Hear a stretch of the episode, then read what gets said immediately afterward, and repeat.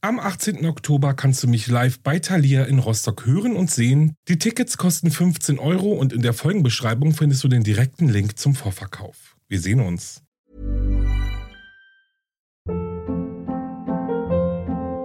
Hold up. What was that? Boring. No flavor. That was as bad as those leftovers you ate all week. Kiki Palmer here, and it's time to say hello to something fresh and guilt-free. Hello Fresh. Jazz up dinner with pecan-crusted chicken or garlic butter shrimp scampi. Now that's music to my mouth. Hello Fresh. Let's get this dinner party started. Discover all the delicious possibilities at hellofresh.com.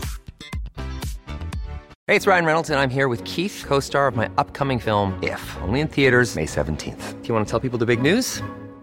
All right, I'll do it. Sign up now and you'll get unlimited for $15 a month in six months of Paramount Plus Essential Plan on us. Mintmobile.com slash switch. Upfront payment of $45 equivalent to $15 per month. Unlimited over 40 gigabytes per month. Face lower speeds. Videos at 480p. Active Mint customers by 531.24 get six months of Paramount Plus Essential Plan. Auto renews after six months. Offer ends May 31st, 2024. Separate Paramount Plus registration required. Terms and conditions apply if rated PG.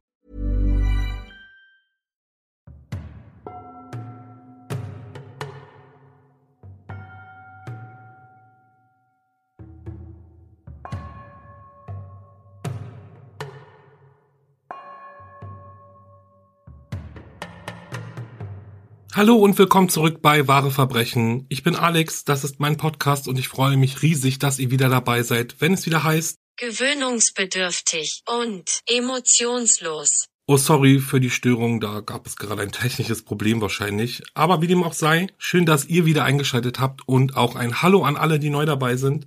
Zuerst möchte ich mich für die lieben Nachrichten bedanken, vor allem auch zu meinem letzten Fall. Das waren so viele, dass ich alte Trantüte noch gar nicht auf alle antworten konnte. Das wird aber noch nachgeholt versprochen.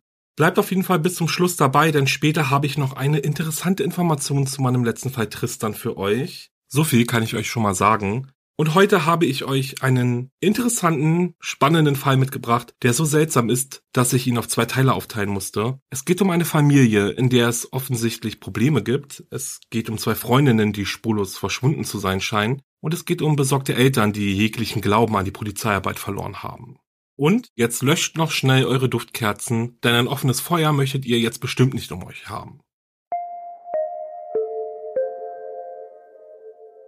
Welch, eine Kleinstadt in Oklahoma in den USA. Es ist der 30. Dezember 1999. Um 6 Uhr morgens geht ein Notruf bei der örtlichen Feuerwehr ein. Vor der Stadtgrenze der Kleinstadt Welch brennt es. Als die Feuerwehr wenig später eine unbefestigte Zufahrt entlang fährt, steht sie vor einem Wohnwagen, der lichterloh brennt. Es dauerte einige Zeit, bis sie das Feuer unter Kontrolle hatte und letztlich löschen konnte. Zurückgeblieben ist ein Haufen Schutt und Asche. In den Trümmern des Wohnwagens, welcher abgelegen der Stadtgrenze und weit entfernt bis zu den nächsten Nachbarn stand, finden die hinzugerufenen Polizisten die Leiche der Besitzerin Katie Freeman. Ein tragischer Tod. Zuerst gehen die Beamten davon aus, dass das Feuer durch einen Kurzschluss entfacht wurde. Doch als sich schnell aufklärt, dass in dem Wohnwagen auch die Tochter des Opfers Ashley sowie ihre Freundin Lauria Bible gewesen waren, eröffnete sich ein Szenario, welches die Ermittler und die Region Craig County über fast zwei Jahrzehnte in Atem halten sollte. Ashley Freeman und Lauria Bible sind verschwunden. Okay, ihr wisst Bescheid, dieser Fall wird uns durch einige Jahre der Ermittlungen führen, aber fangen wir mal ganz vorne an. Danny und Katie sind in den frühen Zwanzigern, als sie sich in ihrer Heimatstadt Venita kennenlernen, sich verlieben und schnell heiraten. Es sind die frühen 80er Jahre, es ist die Zeit der Lederjacken, guter Musik und einer Menge Haarspray. Am 6. November 1981 wird das junge Ehepaar Eltern eines Sohnes. Mit Shane scheint das Familienglück perfekt. Danny ist 22 und Katie gerade erst 19, doch trotz der großen Verantwortung, die sie erwartet, freuen sie sich auf ihr Elterndasein. Nur zwei Jahre später gibt es Nachwuchs. Am 29. Dezember 1993 kommt ihre Tochter Ashley zur Welt. Nach Ashleys Geburt zieht die vierköpfige Familie ins etwa 30 Kilometer von Vinita entfernte Welch. Also fast. Sie mieten sich ein Grundstück kurz vor der Stadtgrenze und beziehen einen Wohnwagen. Das Grundstück ist gekennzeichnet durch den Briefkasten der Familie, welcher mit Eisenketten befestigt am Eingang einer etwa ein Kilometer langen, unbefestigten Zufahrt steht. Danny und Katie liebten die Natur. Zudem begeisterten sie sich für das Jagen. Das Grundstück vor Welch war also perfekt für sie. Aufgrund der Leidenschaft der Freemans befanden sich viele Waffen auf dem Grundstück. Neben diversen Jagdgewehren und Kleinwaffen sammelte vor allem Danny auch Pfeilspitzen. Es ist ein richtiges Hobby von ihm geworden, in den umliegenden Wäldern nach welchen zu suchen. Fündig wurde er allemal, denn in den Wäldern im Cabin Creek wurde früher im Bürgerkrieg gekämpft. Ihre Kinder nahmen Danny und Katie oft mit zum Jagen. Sie sollten früh lernen, wie sie ein Reh oder einen Hasen schießen. Die Freemans lebten fast ein richtiges Aussteigerleben. Wie gesagt, die Stadt war nah, ihr Wohnwagenhaus hatte ein Telefon und Stromanschluss doch fließendes Wasser gab es nicht und zum Heizen musste ein Holzofen ausreichen. Ehrlich gesagt weiß ich gar nicht, ob sie auch ein kleines Haus auf dem Grundstück hatten. Ich habe nur Informationen von einem Wohnwagen gefunden, wobei man vielleicht bedenken sollte, dass dieser kein Wohnwagen im Sinne von wir fahren in Urlaub war, sondern schon sehr viel größer. Doch wie war eigentlich das Familienleben der Freemans? Waren sie eine glückliche Familie, so wie es auf den ersten Blick den Anschein machte? Nein. Dominiert wurde die Familie von ihrem Oberhaupt, Vater Danny. Er erlitt eine schwere Arbeitsverletzung, hatte es schwer, einen neuen Job zu finden. Hier und da jobbte er zwar, doch dies nie für lange Zeit. Das Haupteinkommen der Familie stammte von Katies schlecht bezahltem Job. Sie war Krankenschwester, beliebt bei ihren Kollegen und Kolleginnen, hilfsbereit und immer freundlich. Während Katie sich um ihren Job und die Kinder kümmerte, baute Danny Marihuana an und verkaufte es. Es brachte der Familie wenigstens ein wenig Zuverdienst ein. Danny war ein gewalttätiger Choleriker. Er herrschte über seine Frau und seine Kinder. Sein, na ich sage mal, Temperament brachte ihm einige Strafanzeigen ein. Wie zum Beispiel im Jahr 1985, als er seinen Schwiegervater angreift, weil dieser ohne seine Erlaubnis die Hecken und Sträucher auf dem Freeman-Grundstück beschnitten hatte. Doch es gab auch noch schlimmere Gerüchte um Danny Freeman. Er sei auch gegen seine eigene Familie handgreiflich geworden und übergriffig geworden sein. Und Ashley soll besonders unter ihm gelitten haben. Bisher sind das aber nur Gerüchte, die nicht bestätigt sind. Es weist jedoch vieles darauf hin. Ashley und ihr Bruder Shane wuchsen heran und versuchten so oft es geht und so lange wie möglich von zu Hause weg zu sein, um ihrem Vater aus dem Weg zu gehen. Die Gerüchte zogen sich durch Welch hindurch. Ashleys Freundin Loria zum Beispiel durfte eine ganze Zeit lang nicht zu Ashley nach Hause, weil ihre Eltern Bedenken hatten. Lorias Mutter hatte kein gutes Gefühl, wenn es um die Freemans ging. Oder eher, wenn es um Danny Freeman ging. Ashley war sehr oft bei Loria zu Hause. Und wenn es mal nicht ging, dann verbrachte sie ihren Tag bei einer anderen Freundin. Die Gerüchte um den häuslichen Missbrauch verdichteten sich im Jahr 1998. Shane Freeman ist bereits 16. Er ist ein aufmüpfiger Teenager, ein Unruhestifter, ein Junge mit Problemen. Aufgrund seines Verhaltens wird er für einige Tage von der Schule suspendiert und Danny und Katie zu einer Reihe von Lehrer-Elterngesprächen eingeladen. Gemeinsam wollen die Erwachsenen den rebellischen Teenager unter Kontrolle bringen. Glücklicherweise fällt Shanes Lehrern auf, dass vermutlich irgendetwas bei ihm zu Hause nicht stimmte. Sie vereinbarten mit Danny und Katie, Shane einem Jugendpsychologen vorzustellen, der ihm dabei helfen soll, seine Probleme zu bewältigen. Und es sind genau diese Sitzungen, in denen Shane das erste Mal über das Verhältnis zu seinem Vater spricht. Nur wenige Wochen später besucht Shane mit offensichtlichen körperlichen Misshandlungen die Schule. Er wird umgehend zur Krankenstation gebracht und er offenbarte seine Verletzungen. Neben Blutergüssen auf dem Rücken, im Gesicht und an den Armen wies sein Gesäß starke Prellungen auf und blutete. Die Schuldirektion informierte umgehend die Behörden. Im August 1998 wird Danny Freeman dann wegen der Misshandlung seines Sohnes Shane angeklagt. Die Staatsanwaltschaft ging von einem Fall übermäßiger Gewaltanwendung aus wohingegen Danny Freeman auf seine Unschuld pochte und klarstellte, dass er wohl etwas unverhältnismäßig reagiert hatte, als er seinen Sohn für sein rücksichtsloses Verhalten bestrafen wollte. Während Danny sich auf die bevorstehende Gerichtsverhandlung vorbereitete, wurde Shane vom Oklahoma Department of Human Services, kurz DHS, aus der Familie genommen. Er kam also in die Obhut der staatlichen Behörden.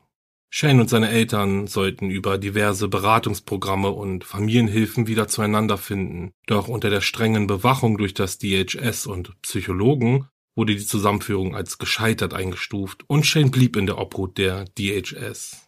Mit deren Erlaubnis zog er für einige Zeit zu der Familie seines Freundes. Shanes Verhalten verbesserte sich merklich. Er wurde ruhiger und strengte sich mehr in der Schule an. Auch Loria Bybits Familie bot dem Bruder der besten Freundin ihrer Tochter an, sich wann immer er will bei ihnen zu melden. Von welch kurzer Dauer Shanes Veränderung aber war, wie aus ihm der Red Light Bandit wurde und wie tragisch die nächsten Wochen noch verlaufen werden, das erfahrt ihr jetzt. Shane fing an, in Häuser einzubrechen, um in ihnen zu duschen. Er stahl Essen und kleine Mengen Geld. Es ist aber nicht so, dass Shane jedes Mal unbemerkt bei seinen Einbrüchen blieb. Durchaus wurde er erwischt und auch wenn nicht, dann war schnell klar, wer in ein Haus eingebrochen ist denn die Nachricht darüber, dass es der Junge war, der so Schreckliches in seinem Zuhause erlebt hatte, verbreitete sich schnell in der 600-Seelengemeinschaft von Welch. Wirklich böse war Shane niemand. Er wurde von niemanden angezeigt. Ein großes Glück für Shane, wie ich finde. Doch so viel Glück, wie er bei seinen Einbrüchen hatte, so wenig hatte er bei seinen anderen kriminellen Aktivitäten. Anfang 1999 lieh er sich das Auto seiner Großmutter. Ein Truck. Das Fahrzeug gab er nie zurück. An einem anderen Tag stahl er ein rotes Blinklicht, so eine Art Sirenenlicht, wie es die Polizeiautos haben. Naja, auf jeden Fall stahl er irgendwo so ein Licht und kam auf die äußerst idiotische Idee, mit diesem Licht den Highway 69 in Richtung Louisiana entlang zu fahren und nach Belieben anzufangen, andere Autofahrer anzuhalten und sich als Polizist auszugeben. Mit welchem Zweck das, habe ich ehrlich gesagt nicht herausgefunden. Vielleicht wollte er Geld oder er hatte einfach nur Spaß daran. Als Polizist ging Shane auf jeden Fall nicht durch. Und so erreichte die Polizei einige Anrufe mit dem Hinweis, dass auf dem Highway 69 ein junger Mann versucht, Autos anzuhalten. Die Polizei wird schon bald fündig. Auf dem Standstreifen standen ein Truck und ein weiteres Fahrzeug, welches einer jungen Frau gehörte. Shane war gerade dabei, sich mit ihr zu unterhalten, als er bemerkte, dass sich das Polizeiauto näherte. Er sprang in den Truck und fuhr davon. Die Verfolgungsjagd endete in einem Waldgebiet, wo Shane aus dem Truck stieg und in die Dunkelheit flüchtete. Trotz einer Fahndung, bei der auch Spürhunde eingesetzt wurden, konnte die Polizei Shane nicht fassen. Schon am nächsten Tag berichtete die Presse dann von dem Red Light Bandit, der es schaffte, nach einer rasanten Verfolgungsjagd der Polizei zu entkommen. Shane wäre vermutlich mit dieser dummen Tat davongekommen, doch leider konnte er sich nicht zurückhalten. Er prahlte vor seinen Schulfreunden und Klassenkameraden mit dem Licht, welches er gestohlen hatte, und deutete immer wieder an, dass eventuell er der Red Light Bandit ist. Nur wenige Tage später, am 7. Januar 1999, brach Shane in das Haus der Bybits ein. Er stahl diverse mehr oder weniger wertvolle Gegenstände sowie Bargeld und eine Pistole. Am 8. Januar dann fuhr er mit einem gestohlenen Auto eine Landstraße entlang. Das Fahrzeug hatte einen Platten. Shane fuhr rechts ran und versuchte den Reifen irgendwie zu flicken. Mehrere Leute kamen vorbei, die Shane anboten, ihm zu helfen oder ihn mit in die Stadt zu nehmen, doch er lehnte jedes Mal ab. Irgendwann näherte sich dann ein Polizeiauto. In ihm saß Deputy David Hayes. Als er das defekte Auto am Straßenrand entdeckt, wird er langsamer, dann hält er an. Hayes steigt aus, spricht Shane an. Was dieser dann aber tat, führte zu einer Reihe verhängnisvoller Begebenheiten. Shane griff hinter seinen Rücken und zog die von den Beibits gestohlene Waffe hervor. Hayes zog mit einer schnellen Bewegung seine eigene Waffe und befahl Shane die Pistole runterzunehmen. Shane aber weigerte sich, fuchtete hastig mit der Waffe in der Hand herum, dann fällt ein Schuss. Der 17-Jährige sackt zu Boden und stirbt noch an Ort und Stelle aufgrund seiner Schussverletzung. Danny Freeman bestand darauf, dass es untypisch für Shane war, sich der Autorität der Behörden zu widersetzen. Ja, er habe hier und da mal etwas gestohlen, doch gewalttätig war er nie. Shanes Freunde sprachen von Selbstmordgedanken, die Shane ihnen gegenüber äußerte, und speziell davon, dass er auch darüber sprach, sich von einem Polizisten erschießen lassen zu wollen. War dies etwa der Grund, weshalb Shane die Waffe gezogen hatte? Wollte er Deputy Hayes provozieren? Hayes Geschichte ist die, dass er sich durch Shane und wie er die Waffe auf ihn gerichtet hatte, bedroht gefühlt hat. Seltsam ist dann aber das, was die Autopsie ans Tageslicht brachte. Shane ist von hinten erschossen worden. Die Annahme ist also eher, dass der Teenager fliehen wollte und nicht mit gezogener Waffe auf Hayes zuging. Deputy Hayes Version wurde durch eine Kommission untersucht und diese stellte dann fest, bzw. beschloss, dass Hayes Handlung gerechtfertigt war. Die lokale Presse stürzte sich auf dieses Verbrechen. Allen voran die Zeitung Joplin Globe. Sie berichtete, dass sie die Aufzeichnungen der Untersuchungen des Polizeimordes anforderten, diese aber strikt nicht ausgehändigt wurden. Nun ist es aber so. Nach dem Oklahoma Open Records Act sind die Strafverfolgungsbehörden verpflichtet, der Öffentlichkeit diverse Dokumente wie Verhaftungs- und Vorfallsberichte zur Verfügung zu stellen. Sheriff George Vaughn behauptet, es waren alle Unterlagen vorhanden, als er in Rente ging. Der neue Sheriff Jimmy Shooter weigerte sich schlicht, diese Informationen an die Presse herauszugeben. Und das bis zum April 2002. Dann nämlich übergab das Revier die Aufzeichnungen endlich der Joplin Globe. Mit der Entscheidung der Untersuchungskommission gaben sich die Freemans nicht mehr zufrieden. Verständlich, wie ich finde. In den Wochen und Monaten nach Shanes Tod lauerte Danny Deputy Hayes immer wieder vor seinem Haus auf. Oft saß er Stunden im Auto und beobachtete Hayes und dessen Familie. Er hoffte Hinweise zu finden, die Hayes als kaltblütigen Polizisten entlarven, der viel zu schnell zu seiner Waffe greift und Unschuldige erschießt. So wie seinen Sohn Shane. Dannys Spionage fiel aber recht schnell auf. Hayes bemerkte schon nach wenigen Tagen das Fahrzeug, welches über Stunden und in regelmäßigen Abständen vor seinem Haus stand oder ihm auf dem Weg zum Supermarkt oder zur Arbeit folgte. Doch davon mal abgesehen erkannte er natürlich auch Danny Freeman als den Fahrer. Irgendwann aber gab Danny sich selbst zu erkennen und schreckte nicht davor zurück, Hayes sowie dessen Frau und Kinder direkt anzusprechen und mit einer Klage gegen ihn und das gesamte Police Department zu drohen. Hayes drehte den Spieß dann um im Glauben oder vielleicht auch Wissen, Danny Freeman wolle den Tod seines Sohnes rächen, bekamen die Freemans immer und immer wieder Besuch von der Polizei, die nur nach den Rechten gucken wollte natürlich. Eine ganze Zeit lang wird der Wohnwagen sowie die nähere Umgebung Tag und Nacht von einer Polizeistreife überwacht. Und so begann das Katz-und-Maus-Spiel zwischen Familienoberhaupt Danny Freeman und der lokalen Polizeibehörde. Danny Freeman erzählte seinem Bruder in einem Telefonat, dass er auf Schritt und Tritt von der Polizei verfolgt wird. Sie versuchen ihn und seine Familie einzuschüchtern, doch das wird er nicht zulassen. Sollte ihm jemals irgendetwas zustoßen, dann ist es die Schuld der Polizei. Katie und Ashley Freeman in tiefer Trauer um Shane zerbrechen unter der Fehde zwischen Danny und der Polizei. Es geht so weit, dass Katie ein neues Zuhause für die Familie in Louisiana sucht, dieses Vorhaben dann aber wieder verwirft. Zudem kam aber auch noch der Missbrauchsprozess gegen Danny. Trotz der sichtlichen Verletzungen, die Shane aufwies, schafften es Danny und sein Anwalt, die geschworenen Jury von sich zu überzeugen, und so sprach sie Danny letztendlich von den Missbrauchsvorwürfen gegenüber seines verstorbenen Sohnes frei. Kommen wir jetzt aber einmal zurück zu Ashley Freeman und ihrer Freundin Loria Bible. Ashley und Loria lernten sich im Kindergarten kennen und wurden sofort beste Freundinnen. Die beiden Teenager sind unzertrennlich. Nichts scheint ihrer Freundschaft einen Abbruch zu machen. Selbst als die Freemans außerhalb der Stadtgrenzen von Welch zogen und Ashley daraufhin die Schule wechselte, blieben sie und Loria immer im Kontakt. Anders als ihr Bruder Shane ist Ashley eine sehr intelligente junge Frau. Sie treibt viel Sport, ist gern aktiv und sie gerät nie in Schwierigkeiten. Ashley ist Mitglied im Basketballteam der Welch High School und nimmt an dem National Honor Society Projekt an ihrer Schule teil. Zum Ausgleich ist sie viel in der Natur und begleitet ihre Eltern oft auf die Jagd. Um etwas Geld dazu zu verdienen, jobbt Ashley in einem kleinen Lebensmittelladen namens Roscoe's. Außerdem sparte sie für ein Auto, mit dem sie endlich unabhängig werden wollte. Laurie hingegen interessierte sich mehr für das Zeichnen. Sie liebt Kunst und stellt selber Duftkerzen her. Sie ist Mitglied des Cheerleader-Teams, mag es sich zu schminken und plant sogar nach der Highschool eine Kosmetikschule zu besuchen. Gloria ist verrückt nach Kindern, verdient ihr Geld mit Babysitting. Es ist Mittwoch, der 29. Dezember 1999. Happy Sweet 16. Ashley ist endlich 16. Ein Grund zum Feiern. Zum ersten Mal seit über einem Jahr durfte ihre Freundin Loria bei ihr übernachten. Laut Lorias Mutter fuhren die Freundinnen gemeinsam mit Ashleys Mutter Katie in eine Pizzeria. Anschließend trafen Ashley und Loria Ashleys Freund Jeremy Hurst vor einem örtlichen Walmart, wo er seiner Freundin eine Silberkette mit einem Herzanhänger, in dem Ashleys Geburtsstein eingelassen war, schenkte. Auf der Fahrt zurück nach Hause hielt Katie noch kurz an einem Futterhaus, um Wasser und Tierfutter zu kaufen.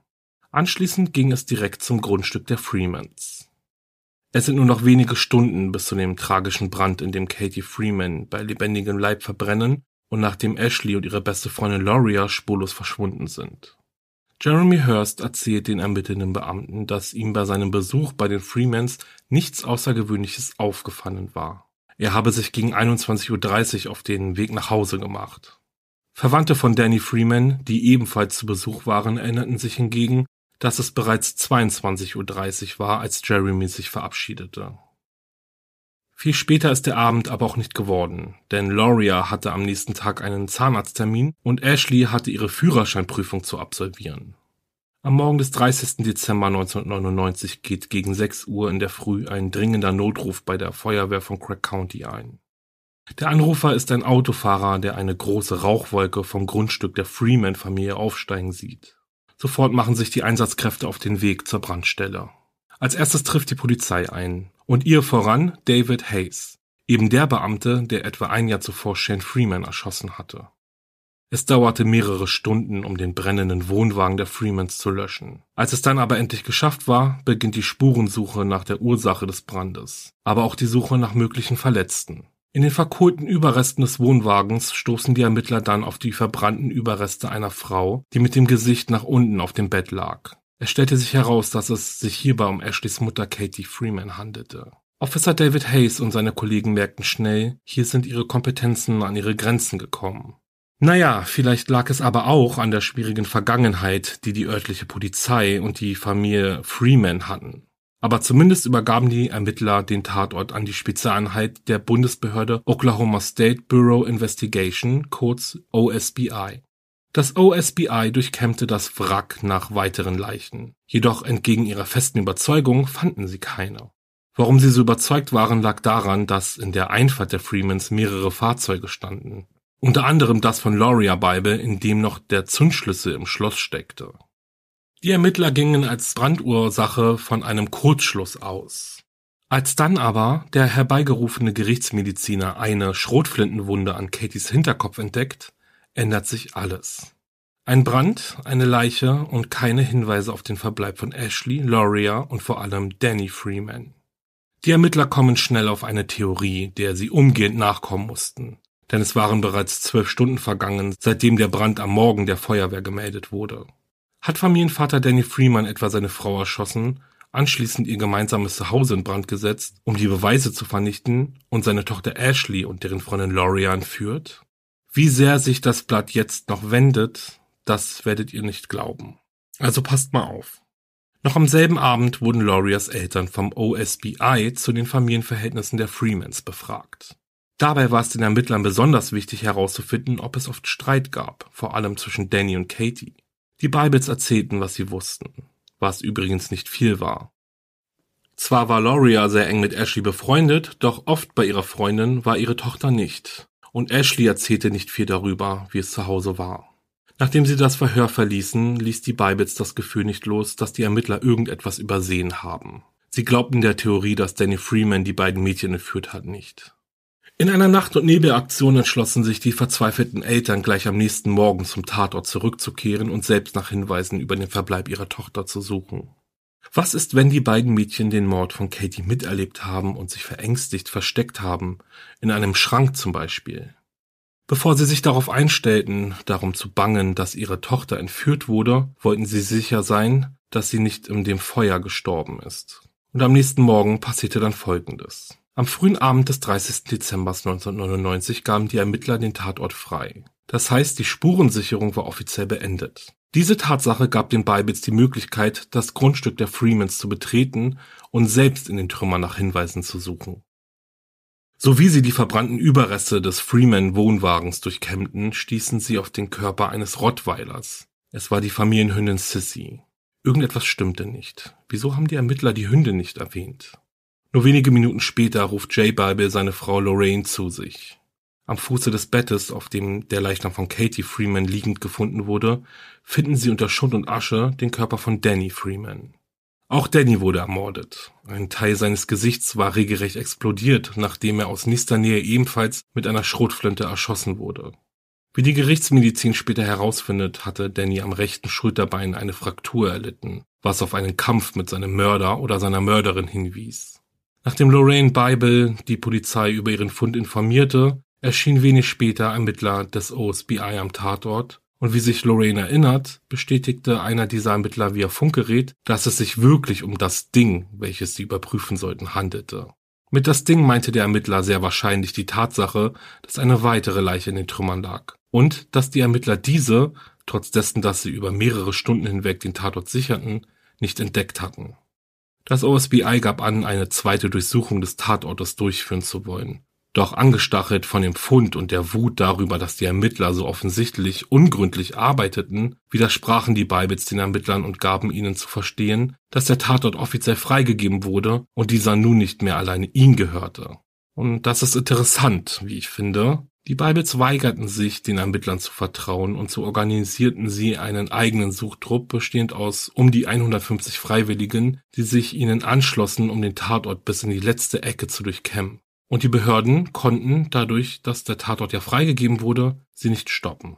Der Suchtrupp der Bibles verbrachte den ganzen Rest des Tages auf dem Grundstück der Freemans und suchte akribisch nach den kleinsten Hinweisen. Neben der Leiche von Danny Freeman fanden sie zum Beispiel auch Laurias Handtasche, die sie für die Übernachtung bei Ashley gepackt hatte. In ihr befanden sich 200 Dollar und ihre Wechselkleidung. Weitere Hinweise auf den Verbleib der beiden Mädchen wurden jedoch nicht gefunden. Weder Spuren, die zu einem Täter bzw. eine Täterin führten, noch die Leichen von Ashley und Lauria. Versteckten sich die beiden Mädchen irgendwo im angrenzenden Wald und trauten sich nicht herauszukommen, oder wurden sie etwa doch entführt? Aktuell kann das niemand sagen, doch was herauskommt ist, und dafür war das nötige Insiderwissen der Bibels notwendig, dass die Dose, in der Ashley ihre Sparnisse aufbewahrte, verschwunden war. Ebenso wie die seltene und sehr kostbare Pfeilspitzensammlung von ihrem Vater Danny. Vermutlich wurde Danny Freeman zuerst getötet. Katie schien versucht zu haben zu fliehen, daher die Schusswunde an ihrem Hinterkopf. Sie soll laut Gerichtsmedizin etwa gegen 5 Uhr morgens erschossen worden sein. Der Brand wurde erst gegen 6 Uhr der Feuerwehr gemeldet. Es ist also davon auszugehen, dass das Feuer bereits eine knappe Stunde brannte, bis die Feuerwehr eintraf und mit dem Löschen begonnen hatte. Und jetzt fasse ich mal kurz zusammen. Der Wohnwagen der Freemans brennt lichterloh, kann erst nach Stunden vollständig gelöscht werden, im Endeffekt werden die Leichen von Katie und Danny Freeman gefunden. Beide aus nächster Nähe erschossen mit einer Schrotflinte. Ashley und Loria sind verschwunden. Genauso wie Ashleys Ersparnisse und Dannys Pfeilspitzensammlung. Wobei uns letzteres zumindest zu einem möglichen Motiv des oder der Täter bzw. Täterin führt. Habgier. Doch was ist mit den beiden Freundinnen? Wo sind sie? Während der Rest der Welt das neue Jahrtausend begrüßt, haben Lorraine und Jay Bible es geschafft, über 500 Freiwillige zu mobilisieren, um auf die Suche nach Loria und Ashley zu gehen. Der Großteil der Gruppe durchkämmte das Waldgebiet um das Grundstück der Freemans herum. Jeder noch so kleine Hinweis konnte sie näher an die Mädchen bringen. Gleichzeitig begann eine andere Gruppe Tausende von Flugblättern zu drucken und in den umliegenden Städten und Gemeinden zu verteilen. Ich mache mal hier kurz eine Pause, denn jetzt wirkt es natürlich so, als würde die Polizei däumchendrehend im Büro sitzen und warten, dass die Freiwilligen berichten würden. So war dem aber nicht. Die Ermittlerinnen und Ermittler waren ebenfalls unermüdlich dabei, den Fall aufzuklären. Die Situation ist aber eben diese. Nachdem die Bybits herausgefunden haben, wie unsauber der Tatort vom OSBI gesichert wurde, fehlte jeder Funke an Vertrauen in die Behörden. Die Großsuche brachte leider keine großen Erfolge ein.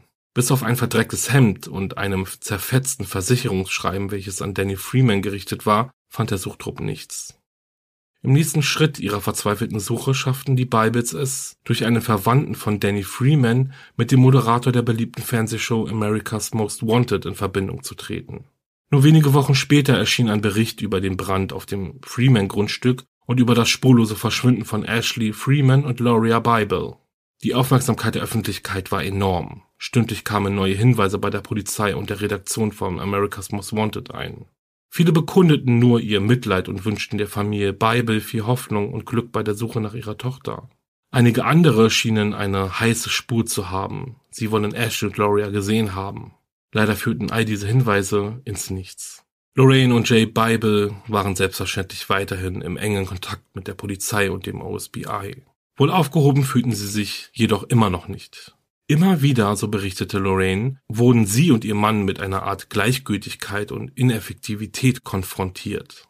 Zum Beispiel sollen die Daten der Mädchen am 6. Januar 2000 in die National Crime Information Center Datenbank eingepflegt werden. Die NCIC ist eine Kriminaldatenbank, in der diverse Informationen zu einem Verbrechen eingepflegt werden und dann bundesstaatübergreifend den Behörden zur Verfügung gestellt werden. Das heißt, dass jetzt nicht nur Oklahoma, sondern auch Texas und Kalifornien auf demselben Informationsstand waren. Also jetzt mal so kurz und knapp zusammengepresst. Wie dem auch sei, am 6. Januar sollten die Daten übertragen werden, am 8. Januar war dies aber immer noch nicht geschehen. Bis zu diesem Zeitpunkt waren neun Tage vergangen seit dem Brand, neun Tage seit dem Verschwinden von Ashley Freeman und Gloria Bible und neun Tage seitdem sicher festgestellt werden konnte, dass die Freemans ermordet wurden. One size fits all seemed like a good idea for clothes Nice dress. Uh, it's a it's a t-shirt. until you tried it on. Same goes for your healthcare. That's why United Healthcare offers a variety of flexible, budget friendly coverage for medical, vision, dental, and more. So, whether you're between jobs, coming off a parent's plan, or even missed open enrollment, you can find the plan that fits you best. Find out more about United Healthcare coverage at uh1.com. That's uh1.com. Und hier stoppe ich den Fall. Es ist auch eine unglaubliche Menge passiert, da weiß ich gar nicht, wo ich anfangen soll. Aber zuerst sagt mal, erinnert euch die ganze Polizeiarbeit auch irgendwie an den Fall von Misty Copesy? Irgendwie fehlt einem hier doch auch das Gefühl, dass die Polizei den Fall so richtig ernst nimmt, oder? Ich meine, gut, wir wissen ja nicht, wie es weitergeht, aber bisher ist das alles ja so lala. Ich finde es daher umso bemerkenswerter, was die Bibles erreicht haben. Mir geht das gar nicht aus dem Kopf. Wären Lorraine und Jay Bible nicht auf eigene Faust zum Tatort zurückgekehrt, dann wären die kompletten Ermittlungen vermutlich über Wochen und Monate in eine andere Richtung gelaufen. Und ich verstehe auch ihr Misstrauen gegenüber der Polizei und der OSBI, wobei ich das schon seltsam finde, dass ähm, ja der Tatort über mehrere Stunden gesichert wird und mehrere Beamte eben dabei sind, den Tatort zu untersuchen und tatsächlich nicht die zweite Leiche gefunden wurde. Also da muss ja irgendwas schiefgelaufen sein bei der Durchsuchung oder Untersuchung des Tatortes.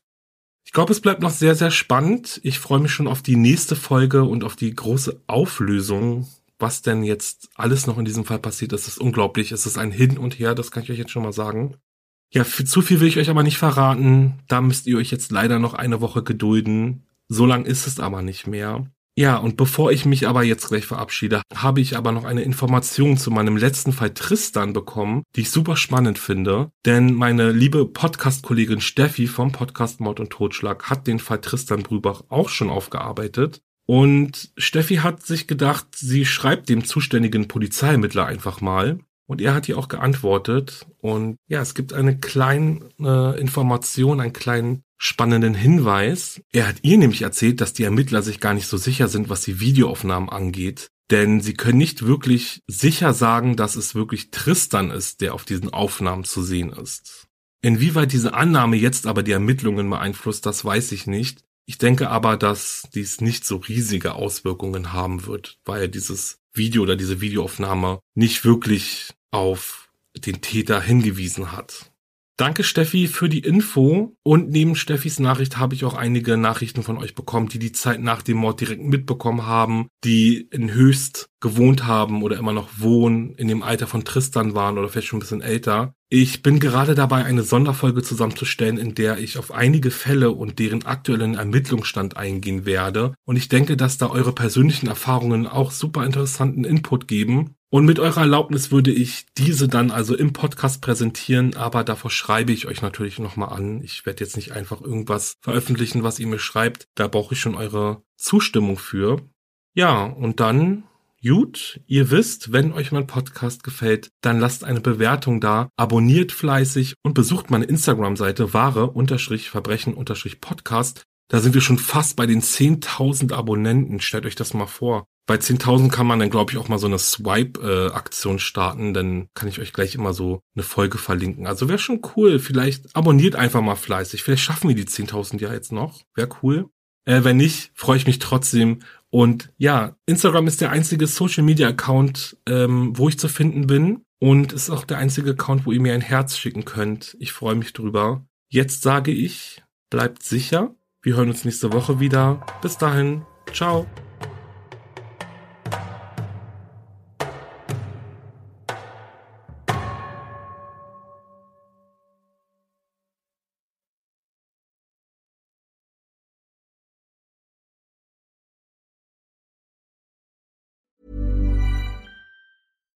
Catch yourself eating the same flavorless dinner three days in a row? Dreaming of something better? Well, HelloFresh is your guilt-free dream come true, baby. It's me, Gigi Palmer. Let's wake up those taste buds with hot, juicy pecan crusted chicken or garlic butter shrimp scampi. Mm. Hello Fresh. Stop dreaming of all the delicious possibilities and dig in at HelloFresh.com. Let's get this dinner party started.